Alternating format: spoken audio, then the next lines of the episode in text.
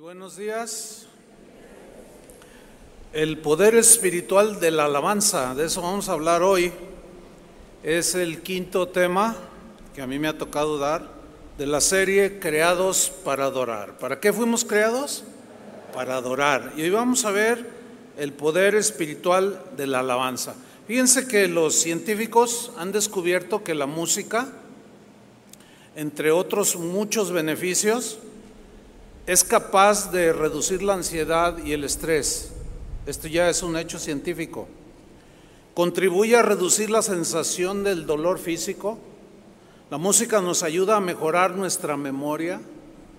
La música nos sube el estado de ánimo, activa el flujo de óxido nítrico en nuestra sangre, que ayuda a la mejor circulación y sirve de tratamiento para algunas lesiones cerebrales. De hecho, ya se utiliza la musicoterapia. Cuando le preguntaron al genio musical Beethoven acerca de qué era la música para él, él respondió, la música es una revelación más alta que la ciencia o la filosofía. Esto lo dijo un genio musical. Platón, el famoso filósofo, dijo que la música era para el alma lo que la gimnasia era para el cuerpo. O sea, usted ejercita su cuerpo y se pone sólido. La música es para el alma lo que la gimnasia es para el cuerpo. Fíjense que hasta el ateo Friedrich Nietzsche dijo, sin música la vida sería un error sería una aburrición total. El reformador Martín Lutero del siglo XVI dijo lo siguiente acerca de la música. Él dijo que la música era un regalo de Dios y como tal, dijo, debía ser accesible a todo el mundo. Se refería a la música en la iglesia, en este caso porque en su tiempo la habían sacado, era muy exclusiva, solo unos cantaban, la congregación no cantaba, nada más algunos designados. Como tal debería ser accesible a todo el mundo y solía decir Martín Lutero, al embellecer y ornamentar sus melodías de forma magnífica, los cantores pueden conducir a los demás hacia una danza celestial. Y él revolucionó en su tiempo la música dentro de la iglesia, entre otras cosas. Pues puedo decir infinidad de citas. Es obvio que los seres humanos captamos de alguna manera el poder espiritual de la música. Hay algo en la música que penetra directamente hacia nuestro espíritu. Y bueno, muchos hombres dan sus opiniones y definiciones muy personales. Pero nosotros, en nuestro caso, vamos a ir más allá de lo que los hombres dicen acerca de la música. Vamos a ver qué dicen las escrituras sobre el poder espiritual que hay en la música. La música de Dios, obvio. ¿Qué hay detrás de esta música que se le dedica a Dios, que se canta para Dios? ¿Tiene acaso la música de Dios alguna relación con la actividad que el Espíritu Santo hace con los creyentes, con sus hijos? Bueno, recordemos que Dios es espíritu. Por lo tanto, la música es espiritual. Fue creada por Dios y posee un elemento netamente espiritual, la música. ¿Por qué? Porque fue creada para el espíritu del hombre. Vamos a ver qué encontramos en las escrituras acerca de, esto que se esconde detrás de la música, que necesitamos descubrirlo o recordarlo. Algunos quizás escucharán por primera vez algo así, otros se van a recordar, pero vamos a encontrar en las escrituras acerca de, esta influencia que la música tiene en la vida de los cristianos. ¿Cuántos son cristianos? Bueno, la música es un elemento muy importante en nuestra devoción, en nuestra vida cotidiana que vivimos con Dios. Hay cuatro pasajes que yo quiero tocar, a ver si me alcanza el tiempo. El primero, el primer pasaje es acerca de un profeta llamado Eliseo. Resulta que el rey de Moab se había rebelado contra el rey de Israel que se llamaba Joram. Se había rebelado porque pagaba impuestos, ya no quería pagar, total se revela. Y Joram llama a Josafat, que era el rey de Judá, en ese tiempo estaba dividido el reino, el reino de Israel, el reino de Judá. Joram era el rey de Israel y Josafat era el rey de Judá. Y, Joram le llama a Josafat para que se una para ir a la guerra. Pero también se les unió otro rey, el rey de Edom. Bueno, esos tres reyes salieron a la guerra. Y anduvieron allí merodeando, tratando de pues, encontrar el momento para enfrentarlos, pero pasaron siete días y se escaseó el agua. Estaban en un aprieto, porque sin agua ellos no podían continuar, sus caballos desfallecían por falta de agua. ¿Qué haremos? dijeron. Vamos a ver lo que sucedió. Segunda de Reyes capítulo 3 versículo 10, en la versión en lenguaje actual. Dice aquí, entonces el rey de Israel, o sea, Joram, dijo, estamos en problemas. ¿Alguna vez usted ha estado en problemas? Yo creo que todos, ¿no? Dice, dice Joram, estamos en problemas. Pero él tenía un espíritu negativo, ahorita voy a decir por qué. Dios dice, nos entregará en manos del rey de Moab. Ahí empezó negativo, el rey de Israel, Joram. Josafat preguntó, el rey de Judá, ¿Hay aquí algún profeta que nos diga lo que Dios quiere que hagamos? O sea, yo necesito un hombre de Dios que me aconseje, que nos instruya qué debemos hacer en este caso, porque estamos en peligro. Uno de los oficiales del rey contestó, por aquí anda el profeta Eliseo, el ayudante de Elías. Josafat dijo, Dios nos hablará por medio de él. O sea, estaba reconociendo que Eliseo era un hombre de Dios. Dijo, Él tendrá palabra para nosotros antes de ir a la guerra. Dios hablará por medio de él. De inmediato los reyes fueron a ver a Eliseo. Versículo 13. Pero este le dijo al rey de Israel cuando lo, cuando lo encontraron, le dijo al rey de Israel, se dirigió Eliseo primero al rey de Israel, a Joram, y le dijo, yo no tengo nada que ver contigo. Así, el tono en el hebreo es, es de molestia. Yo no tengo nada que ver contigo, le dice. ¿Por qué Eliseo le habló así a Joram? Porque Joram había llegado al reino y dice la Biblia que había hecho lo malo delante de Dios en su gobierno. Y entre otras cositas que hizo, mató a seis de sus hermanos para asegurar su reinado. O sea, era un hombre terrible, ¿no? Entonces cuando Eliseo lo mira, le dice, yo no tengo nada que ver contigo. Pregúntale a esos profetas, a quienes tu padre y tu madre siempre consultan. A mí no me preguntes, porque a él lo habían hecho a un lado y preguntaban a falsos profetas para que les dijeran lo que ellos querían oír. El rey de Israel, le respondió, no lo haré. O sea, se le puso ahí, no, no, no, no, no, no lo haré. Fíjate lo que dice a continuación. Quien nos desvió hasta aquí fue Dios, para que el rey de Moab nos destruya. Fíjate cómo le está achacando a Dios lo malo. Cuando alguien tiene el corazón orgulloso, amargado, reacciona de esa manera. No recibe palabra de Dios. Está confundido. Dice el versículo 14, Eliseo dijo, juro por Dios Todopoderoso, a quien sirvo, que si no fuera por el respeto que siento por Josafat, no te prestaría atención. Es más, ni siquiera levantaría la vista para mirarte. O sea, estaba fuerte el asunto allí. Versículo 15. Noten lo que viene a continuación.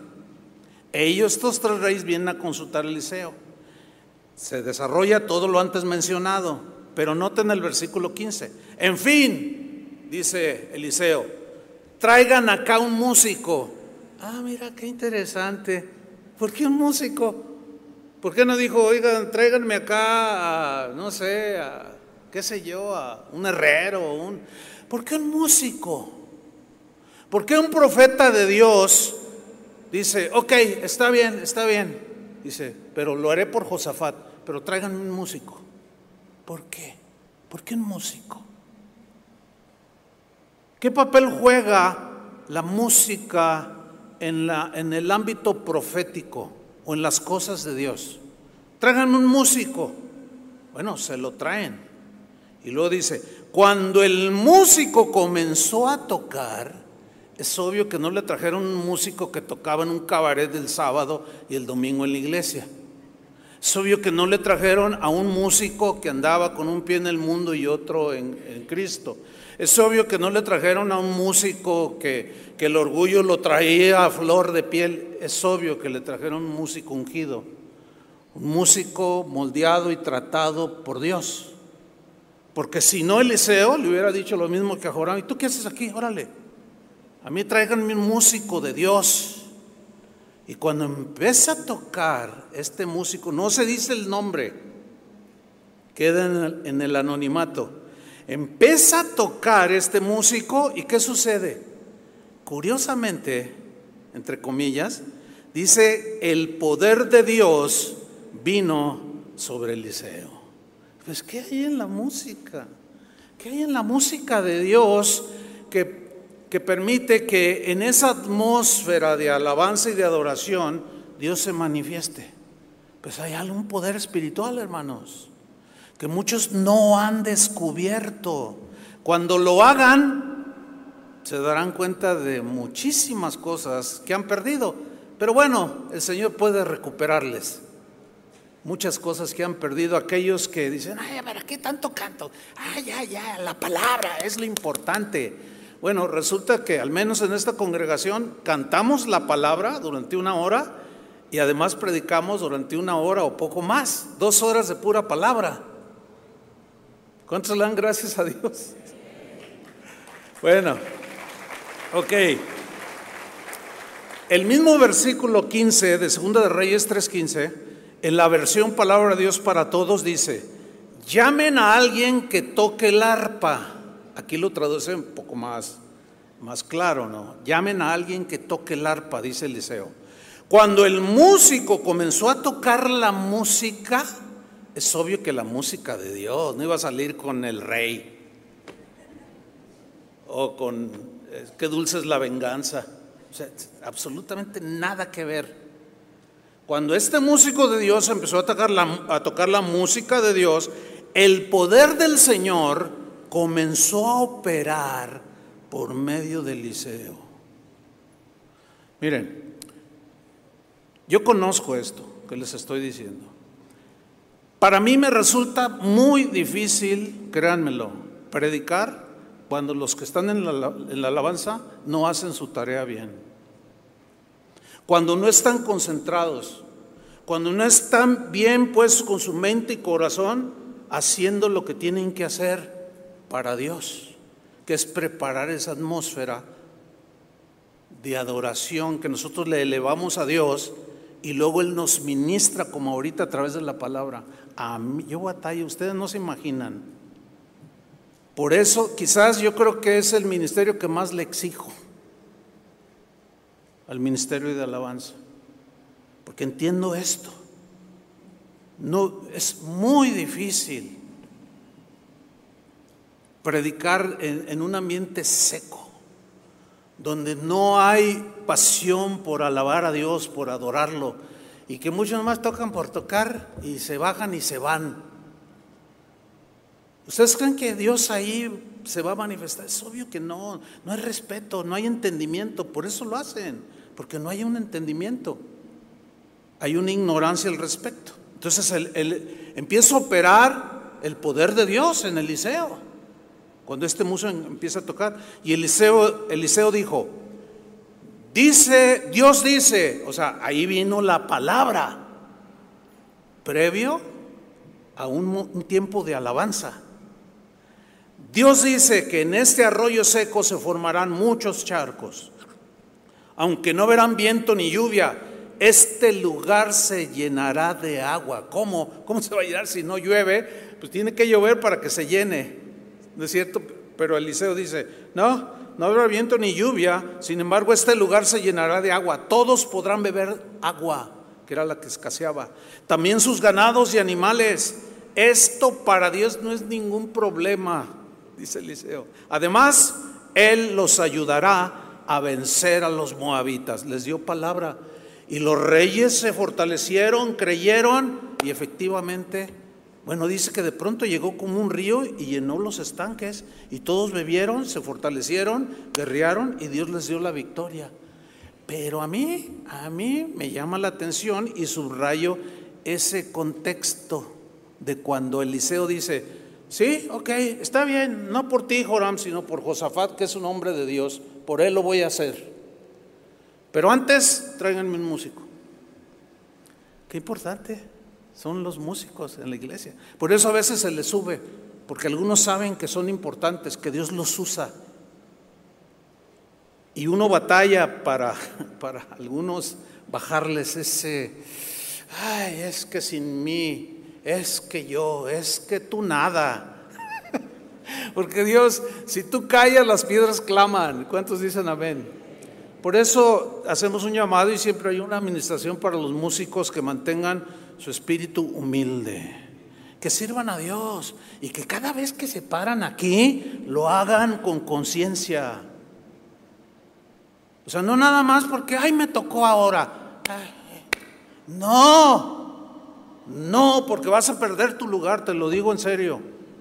Dios te va a hacer un lado, Dios necesita músicos, así como el que le trajeron a Eliseo, y yo también y Julio también como predicador, y Chava, y todos, todo, todo el ministerio, y ustedes también. Qué interesante pasaje, ¿verdad? Bueno, segundo pasaje que quiero tocar es un episodio muy notorio en la Biblia, es muy conocido, y en este pasaje aparece otra vez el rey Josafat. Resulta que otra vez los moabitas, a quienes ya habían vencido, el, caso con los otros dos reyes, pero aquí se les unen a los moabitas los amonitas y se van contra Josafat, rey de Judá. Y Josafat se asustó, pero se asustó porque se llenó de temor, porque el número, la cantidad de soldados que venían contra él eran, eran los quintuplicaban, no sé cuántos, eran, eran eran mínimos ellos en contra de un ejército tan grande y se oía un estruendo cuando venían marchando. Y le avisaron, vienen contra nosotros. Y cuando Josafat los mira, se llenó de temor. Pero vamos a ver lo que hizo Josafat. Josafat se humilla delante de Dios y le pide ayuda. Y oró de esta manera. Segunda de Crónicas 20, versículo 12. Oró así. Dios nuestro, castígalos. O sea, ¿por qué, por qué está pidiendo esto que los castigue? Porque eran muy, muy atroces los moabitas y los amonitas. Eran despiadados. Y él sabía que no podía enfrentarlos. Y dice, Señor, tú pelea por nosotros, castígalos tú, tú derrótalos. Nosotros, mira, Qué diferente a Joram. Nosotros no podemos hacer frente a un ejército tan grande. Ni siquiera sabemos qué hacer. Por eso dirigimos a ti, nos dirigimos a ti en busca de ayuda. Tres cosas hizo este rey que era muy diferente, por lo cual Acuérdense en, el pasaje pasado, Eliseo obró a favor de él porque era un, era un hombre diferente, distinto, de corazón distinto. Y aquí lo que hace Josafat es humillarse, reconoce que tiene un problema grande. El enemigo estaba ahí enfrente. Aquí hay un principio, hermanos. Hay problemas que nos rebasan. Hay, algunos que podemos nosotros solucionar, ¿no es cierto? Pero hay otros que no podemos, nos rebasan y nos llenamos de temor. Pero hagamos lo que Josafat, reconocer que tenemos un problema grande. Número dos, no sabemos qué hacer. Y número tres, hay que buscar la ayuda del Señor. ¿A quién más podemos ir? Entonces, si tú hoy tienes un problema grande, no sabes qué hacer, pídele ayuda al Señor. Amén. Versículo 13. Todo el pueblo de Judá, hombres y mujeres y niños, estaban de pie en el templo de Dios, o sea, buscando a Dios.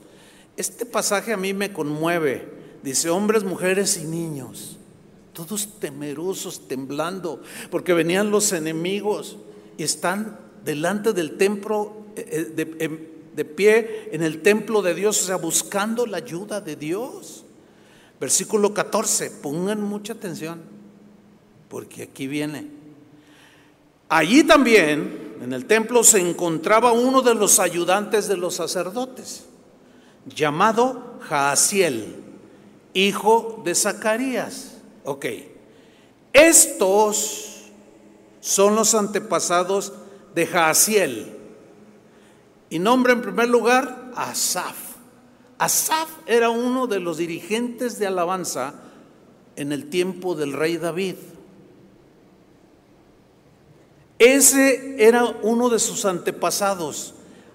Asaf, Matanías, Geyel, Benaías, Zacarías.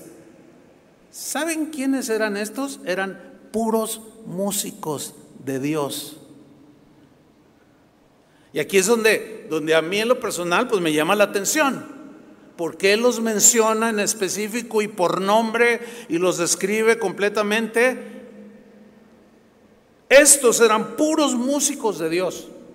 Dice, de pronto, o sea, estaban esos músicos ahí, de pronto el Espíritu de Dios le dio este mensaje a Jaasiel, que era un músico de Dios, era un profeta de Dios también, y entendía perfectamente el poder espiritual que había en la música. Y no era coincidencia que Jaasiel estaba allí junto con otros músicos. Sus antepasados ya habían quedado allí, pero había otros que estaban con él que eran puros músicos. Dice el versículo 15. Le da el mensaje a Jaciel, quien dijo, entonces le da una palabra profética, como hace un rato. Dios nos dio una palabra profética a través de Janet. Dice, Rey Josafat, le dice, y todos los que viven en Judá y en Jerusalén, escuchen bien esto. Dios dice que Él peleará contra ese ejército tan numeroso. Así que no se alarmen ni tengan miedo. El día de mañana ellos subirán por la cuesta de Cis. Ustedes salgan a encontrarlos donde termina el río que está frente al desierto de Jeruel Ahora, yo, yo, le puse entre comillas ahí, esto está en, la, escritura, yo lo pongo para subrayar. Fíjate la instrucción que les da este músico profetizando. Pero no los ataquen. O sea, van a enfrentarlos, pero no los ataquen. Suena medio raro, ¿no? Si se trataba de una guerra, ¿cómo que van a hacer esto y lo otro? Van junto al río, pero no los ataquen. A las primeras de cambio, pues la mente natural, oye, pues cómo, pues se, entiende que Dios nos va a decir cómo los vamos a emboscar y cómo les vamos a dar, ¿no? No, dice este, este músico profeta, pero no los ataquen, más bien quédense quietos ahí. No, peor se pone la cosa. ¿Cómo? No, no, no, no, no hay que darle, no, quédense quietos. Y sean testigos de cómo Dios peleará contra ellos. ¿Como quién? Dios va a pelear contra ellos. Ok, aquí se enfrentan a una situación. Obedecen la instrucción de que estaba dando Dios a través de una palabra profética o la ignoran. ¿Qué es lo que sucede muchas veces? Dios nos da una palabra profética y Dios sabe, quizás no es para todos en general, sino para algunos, pero todos, todos estamos involucrados. ¿Qué haces cuando escuchas una palabra de Dios como lo de hace un rato? Así te dice el Señor. Haz esto y esto, o deja de hacer esto y esto, o que te y tú sabes que Dios te está hablando. ¿Qué haces? Bueno, ellos obedecieron. La gran diferencia entre unos y otros es que unos desechan la palabra profética, la instrucción de Dios, la palabra de Dios, y siguen haciendo lo que ellos quieren. Esa es la gran diferencia. Ahora, en el versículo 18, veamos la reacción de Josafat. Josafat era el rey. Y, un rey, pues representa, sobre él cae en sus hombros la responsabilidad de toda una nación. Todo líder espiritual, pastor, sacerdote, líder, guía, maestro, recae sobre sus hombros la responsabilidad de la gente que está dirigiendo o guiando. Entonces Josafat se puso de rodillas, o sea, recibió la palabra, era noble de corazón y se, se puso de rodillas hasta tocar el suelo con la frente, completamente humillado delante de Dios. Y todos los que estaban con él también se arrodillaron ante Dios y lo adoraron. O sea, cuando, cuando Josafat escucha la palabra por medio de este músico, la recibe, la cree. Dice, no voy a hacer nada, no los voy a atacar, me voy a quedar quieto, que sea Dios el que los vence, porque yo y mi pueblo somos muy poquitos, no podemos. Me voy a humillar y se humilla y los demás lo siguen. Reconocían el liderazgo de Josafat. Qué tremendo es cuando un hombre de Dios obedece a Dios y algunos no siguen la palabra predicada. Es muy lamentable, pero por los desobedientes, no por los demás. Pero aquí todos se adoraron y adoraron a Dios. Ahora, sigamos leyendo. Mientras tanto, los descendientes de Keat y de Coré, que eran músicos, Coré fue el que se rebeló en el, allá con Moisés, se lo tragó la tierra, pero era un músico, era un levita, pero él tuvo, quedaron algunos descendientes hasta ese tiempo, y los descendientes de Keat y de Coré, los que permanecieron fieles como músicos de Dios, de la tribu de Leví, se pusieron de pie. O sea, ellos ya sabían lo que tenían que hacer. Ya estaban listos. Alzaron su voz y, mire qué cosas, ¿qué empezaron a hacer? Empezaron a cantar alabanzas a Dios. Oiga, pues qué cantaleta traían pues los israelitas. Digo, yo lo, yo lo menciono así porque, porque todavía hay gente que dice, ay, cuando ahora en los servicios, eh, bueno, que se transmiten por YouTube, no falta quien, ay, ¿para qué tanto brinco? Está el sol tan parejo.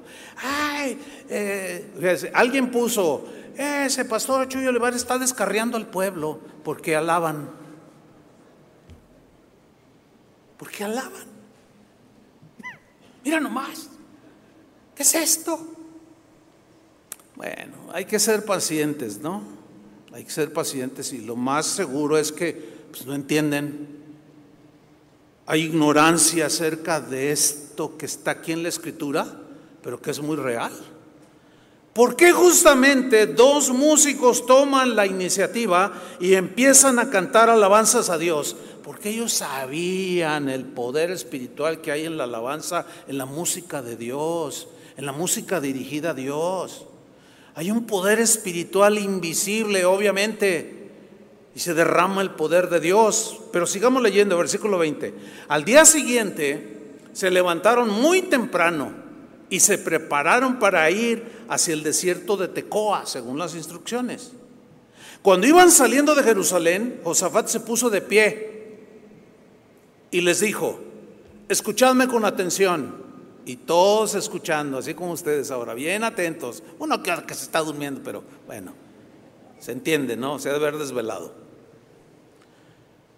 Escúchenme con atención, todos los que viven en Jerusalén y en Judá, fíjate las palabras de un líder, confíen en nuestro Dios, confíen en Dios y confíen en sus profetas.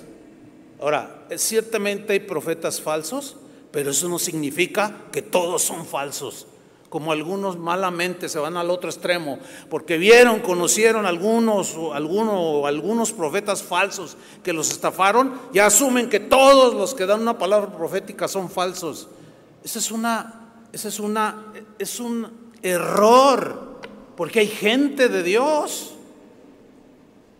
profetas de Dios que dan una palabra de acuerdo al Espíritu de Dios. Se créanlo, créanle. Confíen en nuestro Dios y en sus profetas. Si lo hacen, noten cómo no los está forzando. Si lo hacen, todo saldrá bien. Si tú confías en Dios y crees la palabra predicada, Dios te va a bendecir. Dice, todo saldrá bien, dice Josafat. Nada nos sucederá. Él estaba convencido de que Dios iba a obrar. Ahora, fíjate el versículo 21. Luego Josafat se puso de acuerdo con el pueblo. Y miren, qué casualidad. Otra vez, así entre comillas, ¿no? Qué casualidad. Y eligió varios cantores. ¿Por qué cantores? ¿Qué vio hacer a Eliseo? ¿Qué, ¿Qué lo vio hacer? Díganme. ¿Quieren que les profetice? Tráiganme un, tráiganme un músico, pero un músico de Dios. Oye, Eliseo, pero cobra 20 mil dólares por venir a cantarte. No, de esos no quiero. De esos no quiero. Lo mismo hizo. Y eligió a varios cantores para que marchasen al frente del ejército. O sea, eran los que iban adelante. ¿Cómo comienza una reunión en la iglesia? ¿Quiénes comienzan? Los músicos. No crea que es nada más porque a alguien se le ocurrió. Es que es todo una teología de la música de Dios. Créanme lo que yo podría compartirles más de 100 temas sobre este tema de alabanza. No lo, no lo voy a hacer porque son demasiados. Trato de sintetizar, pero hay muchísimo en la Biblia. Entonces elige varios cantores. Ahora, había muchos, pero eligió a los que él consideró que andaban con el Señor, que tenían fe, que no traían espíritu negativo, que no estaban amargados, que no estaban orgullosos. Dijo, tú, tú, tú, tú, tú, tú, ustedes vengan. Los eligió para que marcharan al frente del ejército y fueran cantando y alabando, alabando a Dios con el himno con el canto que dice, den gracias a Dios porque Él nunca deja de amarnos. Y que dice, los cantores marcharon vestidos con sus trajes especiales. O sea, se, vestían como era digno de Dios, de presentarse delante de Dios. No andaban andrajosos ni, ni, despeinados, ni, o sea, andaban propios como debe ser quien ministra delante de Dios. Dice el versículo 22, y en cuanto empezaron a cantar, ¿se acuerdan lo que sucedió con Eliseo? En cuanto empezó a cantar el músico, vino el poder de Dios. ¿Por qué? ¿Por qué pasa esto? Porque en cuanto empezaron a cantar, Dios confundió a los enemigos de Judá. O sea, Dios descendió con poder y los confundió. ¿Se acuerdan que el Salmo dice que Dios habita en medio de la alabanza de su pueblo? Ya tocaré en específico ese texto de ese Salmo. Entonces, ellos empiezan a cantar y algo sucede en el mundo espiritual. Dios confunde a los enemigos de Judá. Fue tal la confusión que los amonitas y los moabitas atacaron a los de Seir hasta que acabaron con todos. Luego los amonitas y los moabitas se pelearon entre ellos y acabaron matándose unos a otros. Así fue como cayeron derrotados. Dele un aplauso al Señor. Ok. Muy bien. Yo no sé qué le esté mostrando a usted al Señor al leer este pasaje en la Biblia. Para mí, este, Puedo contar incluso muchas experiencias personales, pero aquí hay dos principios. Número uno, no ataques al que te ataca, que va de acuerdo con la enseñanza de Jesús. No pagues mal por mal. Allá viene tu enemigo, te está atacando, te está mandando unos YouTube, unos Facebookazos. No lo ataques, no lo ataques, quédate quieto. Y mira cómo Dios pelea con ti, por ti. Eso es lo que, queridos hermanos, hemos hecho durante más de 40 años.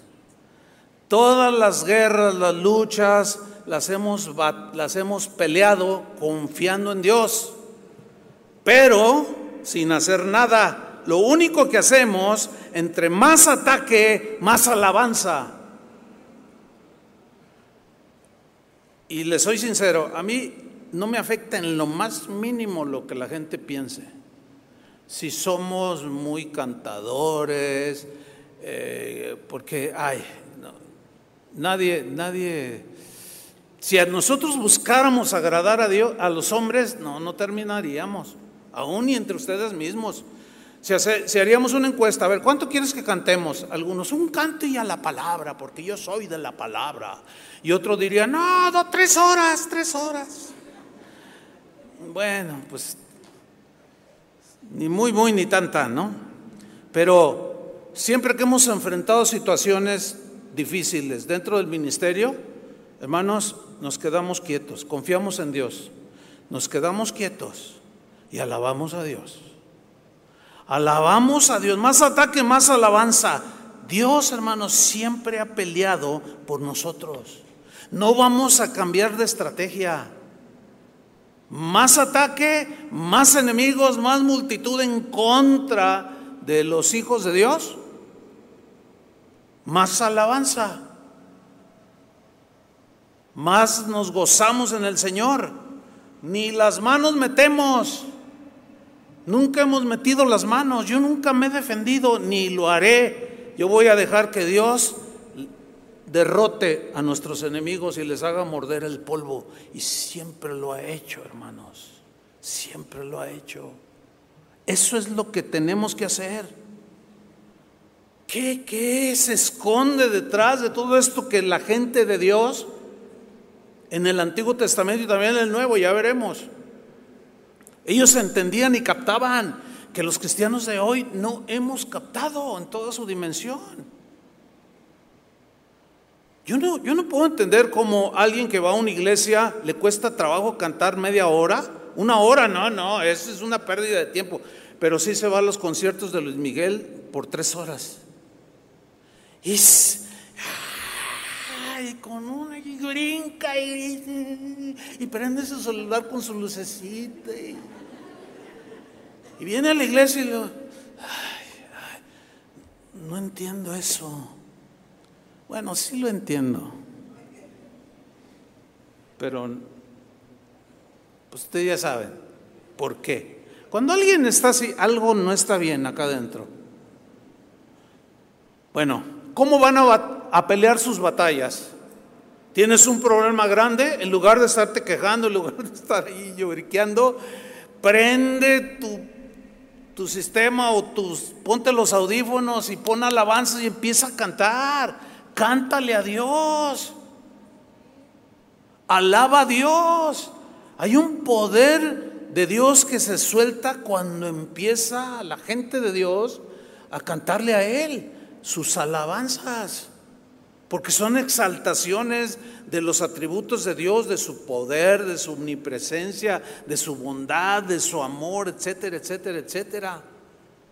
¿Qué historias estas, hermano? Y ganaron, derrotaron, confundió a sus enemigos.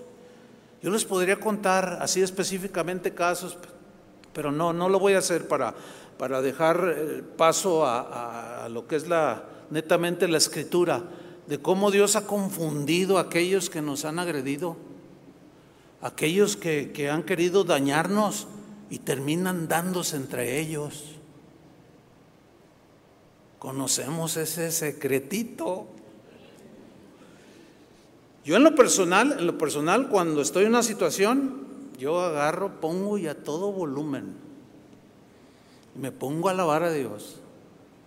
Porque veo el enemigo que tiene poder, que está grande, que está en una situación, digo, no, no, yo no voy a hacer nada. Hay cosas que uno puede hacer y ahí Dios te dice, bueno, tú solucionalo, pero cuando no, ¿qué? No te vas a andar peleando en YouTube con otro youtubero, ¿verdad que no? Pues no, eso, eso es para los peleoneros.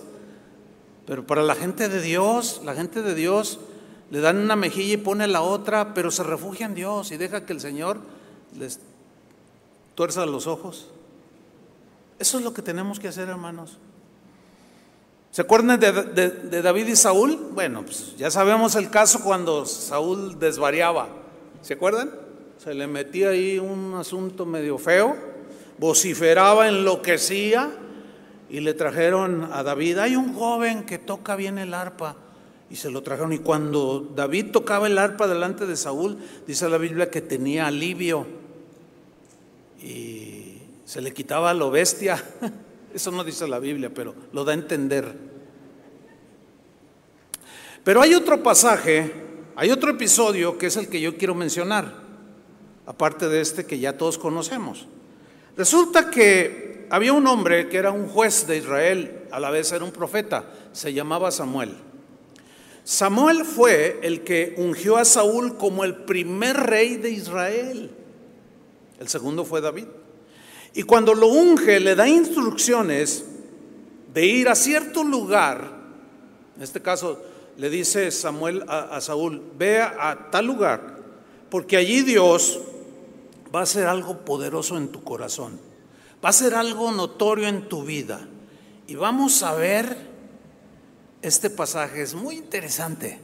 ¿Me siguen? Primero de Samuel capítulo 10 versículo 5, en la versión en lenguaje actual. Le está dando instrucciones Samuel al rey Saúl y le dice, de allí te irás a Gibea de Dios, donde los filisteos tienen un cuartel. Al entrar al pueblo, mire qué cosas. ¿Usted cree que cuando la Biblia menciona algo es intrascendente?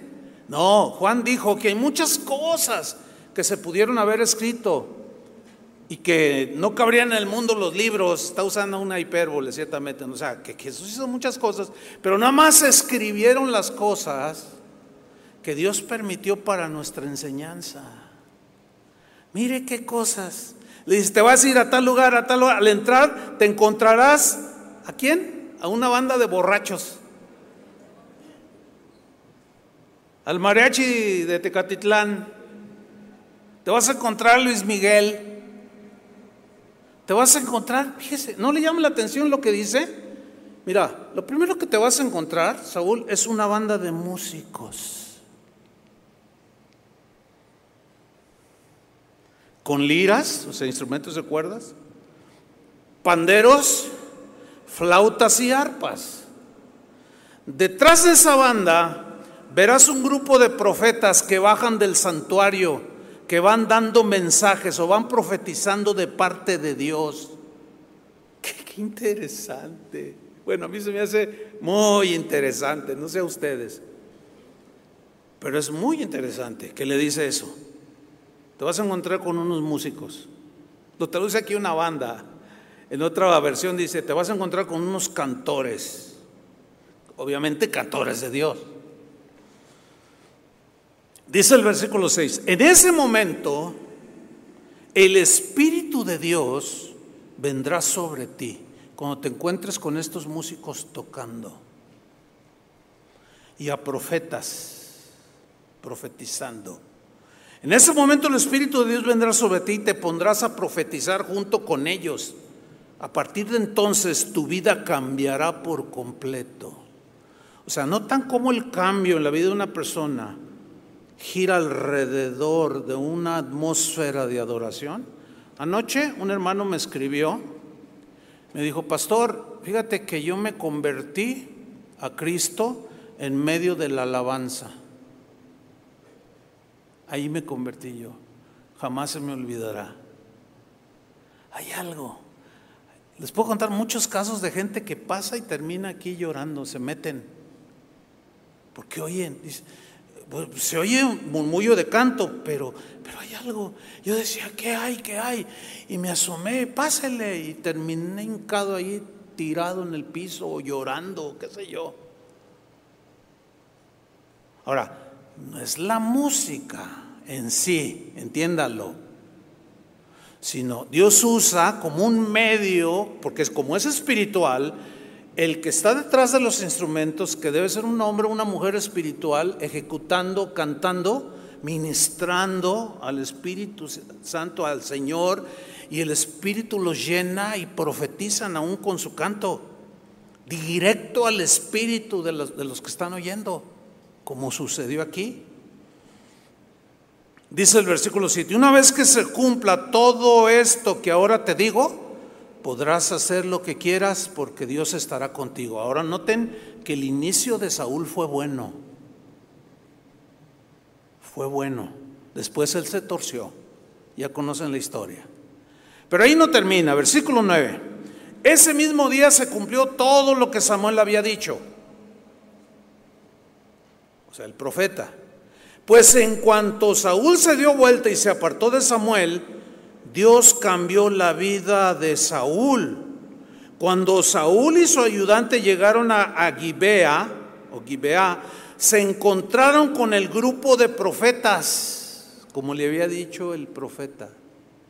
Entonces el Espíritu de Dios vino sobre Saúl y Saúl comenzó a profetizar junto con ellos, o sea, con los músicos que estaban ahí y los profetas que estaban ahí, y de pronto él empieza a profetizar también. Miren, en una, en una atmósfera de alabanza y adoración se mueve un, un aspecto profético donde cualquiera puede ser usado por Dios para dar una palabra. Y yo sé que Dios pone muchas cosas así, pero ya en su momento enseñaremos cómo, cómo pueden ustedes desarrollar y participar en lo que Dios les da. Así como hace rato sucedió. Aquí está un ejemplo así en vivo. Entonces Saúl comenzó a profetizar junto con ellos. Ahora fíjate el versículo 11. La gente que lo conocía y lo veía profetizar en compañía de aquellos profetas, que eran músicos también, que estaban acompañados con música de alabanza, cuando lo vieron profetizar, la gente empezó a decir, ¿qué le pasa al hijo de Cis? ¿Y esos profetas de dónde salieron? Hasta Saúl es profeta. O sea, les extrañaba porque pues él no se caracterizaba por ser quizás muy espiritual. La gente que lo conocía, pues sí, Dios lo eligió y Dios permitió, pues el pueblo lo eligió y Dios lo permitió. Está bien, dejó pero lo conocían que tenían lo suyo, que, ay, Saúl profetizando, sí, Dios lo había cambiado. Eso es lo que dice la Biblia, pero después él desobedeció a Dios. Y ustedes ya conocen la historia, ¿no? Se enfrentó con Samuel. Samuel le dice, no, no, no, no, qué mal Saúl, ¿por qué no obedeciste a Dios? Es que ya empezó, ya se le había subido, ya había, se había desviado. Y eso le pasa a muchos. Empiezan bien, y terminan desviándose. Que Dios nos guarde a todos. Entonces la gente decía, Saúl es profeta. Así fue como nació el dicho, hasta Saúl es profeta. Y ahí es donde, en un ambiente de alabanza y de adoración, es donde el poder de Dios se derrama, la revelación de Dios, la palabra de Dios se, se esparce en los corazones de las personas, aún aquel que no pueda andar bien con Dios. Aún en ese ambiente puede hasta profetizar. Porque es tan pesada la atmósfera cuando la presencia de Dios se derrama que cosas tremendas suceden, pero ahí es donde algunos se confunden y dicen, oye, lo que profetizó se cumplió. Dicen, pero si yo sé que anda mal, si lo que pasa es que lo hizo en medio de una atmósfera que hasta él se profetizó. Pero eso no significa que necesariamente ande bien. No sé si me expliqué. Algunos se quedan así. Está bien, piénsalo. o vuelve a escucharlo. Yo sé que, por eso les dije algunos quizás será la primera vez que escuchan casos como este. Entonces la pregunta es, ¿una banda de músicos? Interesante, ¿no? ¿O no? Están muy serios. Están meditando, están pensando. Algunos quizás están diciendo, híjole, ya no voy a, ya no voy a escuchar a los temerarios. Mejor más bien, cuando tenga temor, mejor más bien voy a escuchar alabanza. Sí, porque a veces no sé qué hacer y en lugar de, a veces me desilusiono, me desanimo y me pongo a oír a Vicente Fernández y saco la botella de tequila y termino allí todo mal. No, pero ahora voy a cambiar. Sí, cambia. ¿Cómo pues? Entonces Dios, ¿dónde lo dejas? Pero alábalo. Y Él ha prometido habitar en la alabanza de su pueblo y obrar a tu favor. Dale un aplauso.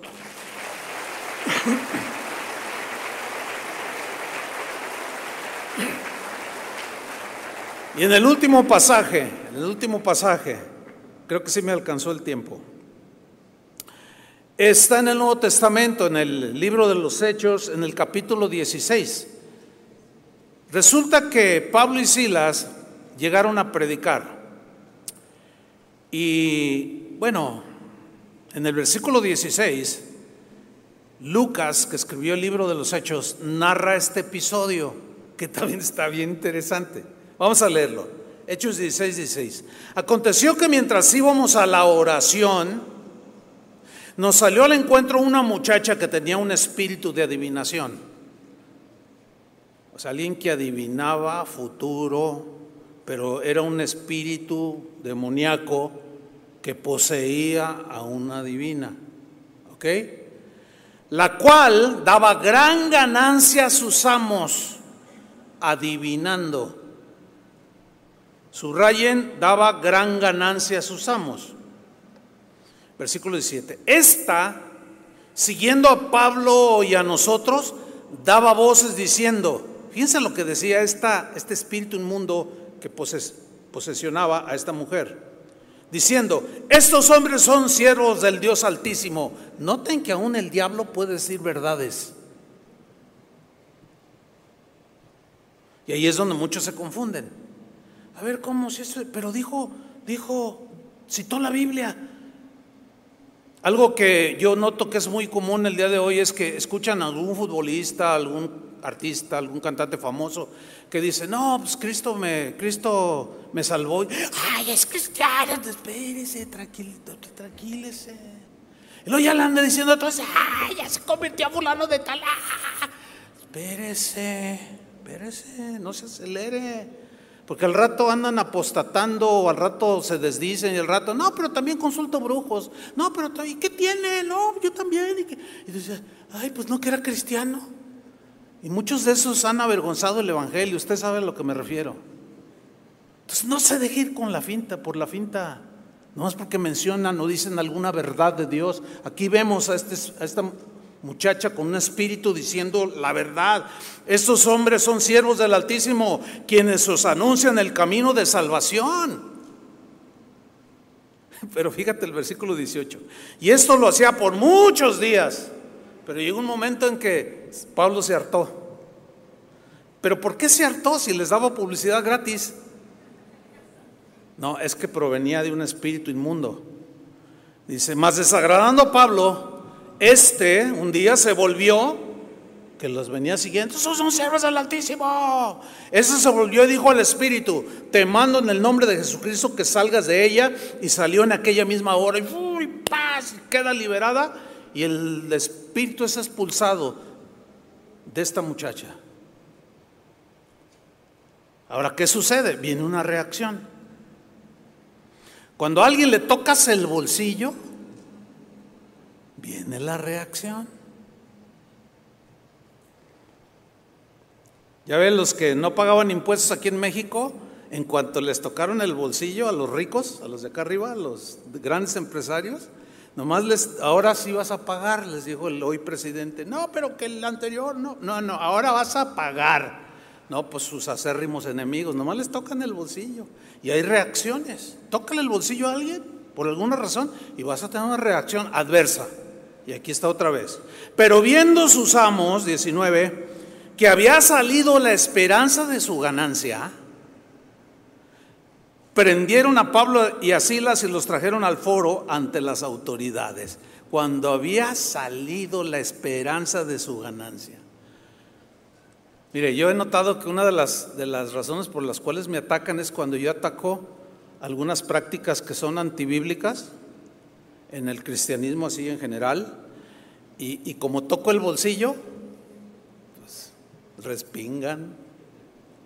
¿Sí? Como algunos youtuberos que hacen videos amarillistas, que lo hacen nada más para ganar dinero porque lo que hablan son puros chismes, son puras calumnias, sacan a la luz. Si, la Biblia dice, si tienes algo de tu hermano, ve y habla tú con él, no dice públicalo.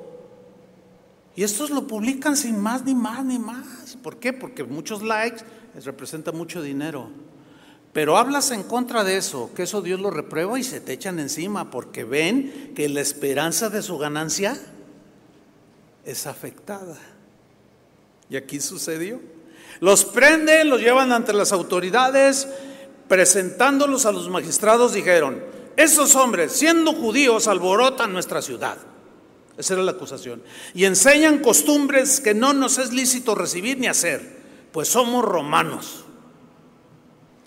Y se agolpó el pueblo contra ellos, o sea, contra Pablo y Silas.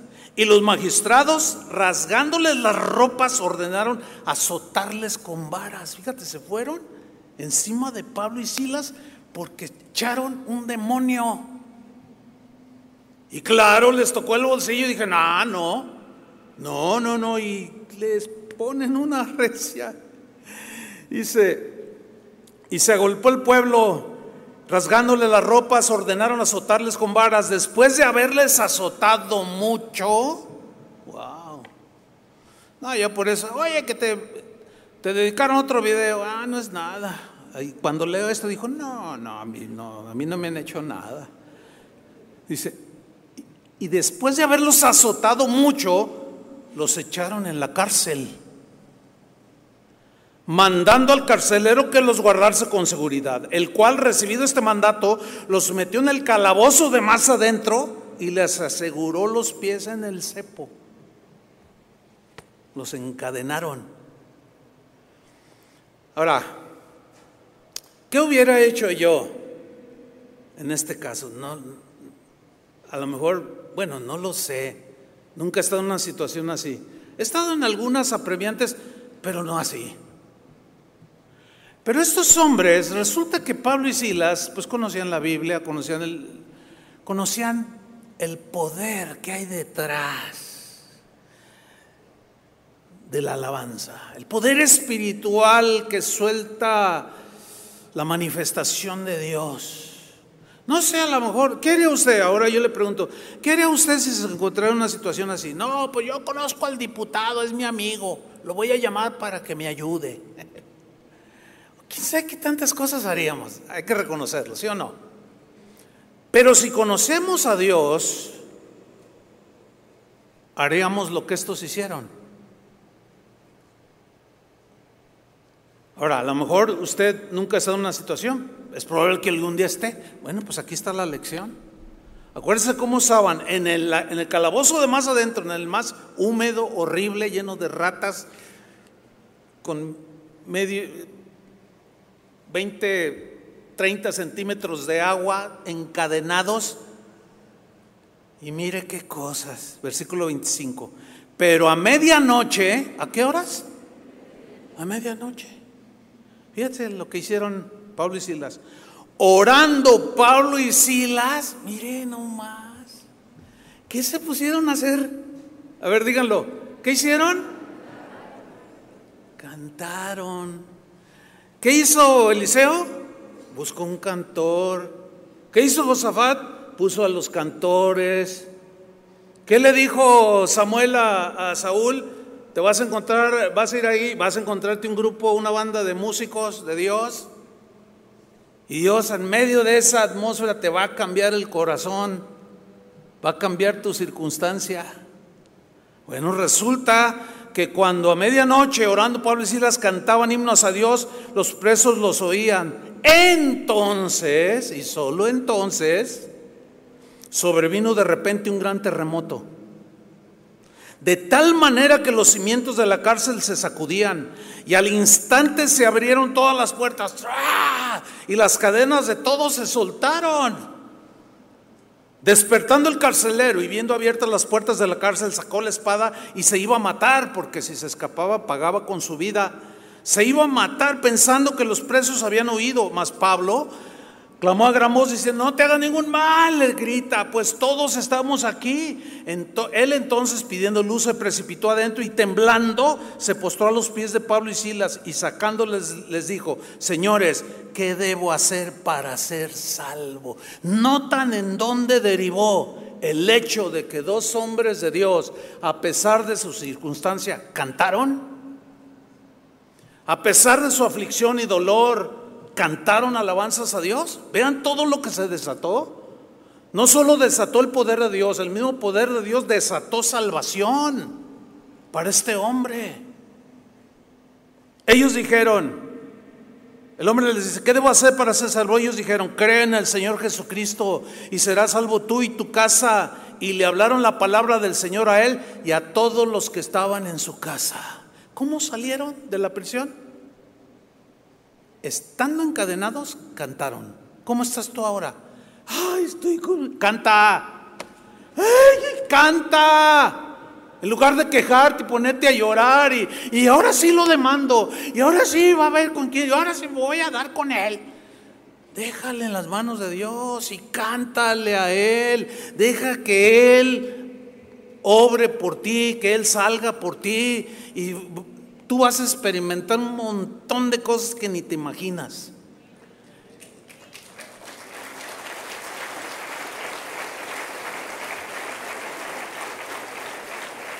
Para finalizar, hay un texto que quiero mencionar, a ver si lo alcanzan a poner ahí en...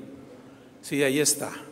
Isaías 30, 32. Algún día lo, explicaré mayormente, nada más quiero leerlo, terminar con él. Cada golpe de la vara justiciera, que descargue Jehová sobre él, se refiere a un personaje, que vara justiciera, golpe, que descargue Jehová sobre él, será con panderos y con arpas, y en batalla tumultuosa peleará contra ellos. En la versión Palabra de Dios para Todos, lo traduce así este versículo. Cada golpe que el Señor descargue con su vara de castigo será al son de panderos y de arpas. Agitando su brazo, peleará contra ellos. Tú nada más alábale. ponte de pie. Ponte de pie y no dejes de aplaudirle. Ponte de pie, apláudele. Alábale, levanta tus manos y dile, Señor, te alabamos. Gracias, Señor. Tú pelearás por nosotros. Lo nuestro es alabarle. Gracias Señor. Gracias Padre. Gracias Señor.